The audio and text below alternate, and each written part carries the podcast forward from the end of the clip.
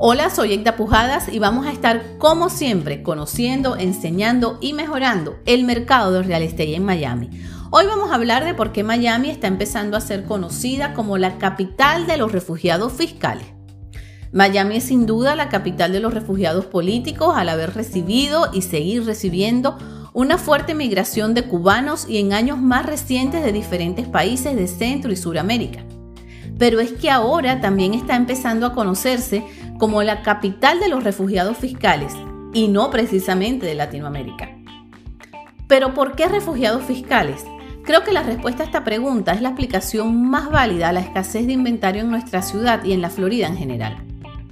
Hablemos de Nueva York. El escenario tributario se recrudeció para los neoyorquinos en diciembre del 2017 cuando el expresidente Donald Trump firmó la ley de reducción de impuestos, que incluía una modificación a la deducción de impuestos estatales y locales que permite a los contribuyentes deducir estos tributos ya pagados de su declaración federal, protegiéndolos de la doble tributación.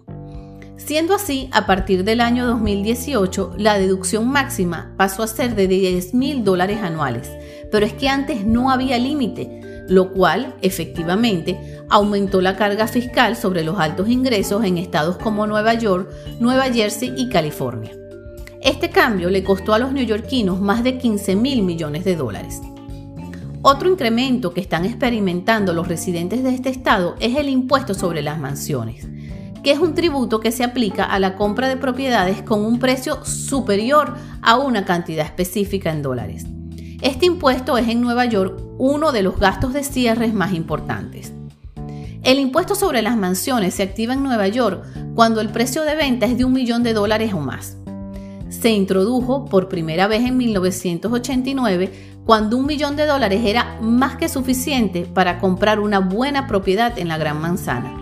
Sin embargo, en el mercado actual, este monto solo alcanza para obtener un condominio de dos habitaciones en algunas áreas de Manhattan. Históricamente, este era un impuesto del 1% sobre el precio de compra de cualquier monto superior al millón de dólares. Sin embargo, en el 2019, el estado de Nueva York convirtió este tributo en un sistema progresivo basado en tramos de precios que mantiene el 1% para la compra de propiedades de un millón de dólares, pero va subiendo hasta alcanzar el 3.9%. Según Tax Foundation, que es una empresa dedicada al análisis de datos fiscales desde 1937, sobre la carga tributaria per cápita, una persona paga en impuestos. En California, 10.167 dólares. En Nueva Jersey, 9.648 dólares. En Nueva York, 12.083 dólares, mientras que en la Florida solamente 5.406 dólares. Cabe acotar que los residentes de la Florida no pagan impuesto estatal y el porcentaje de impuesto a las propiedades es menor que el promedio en todo el país.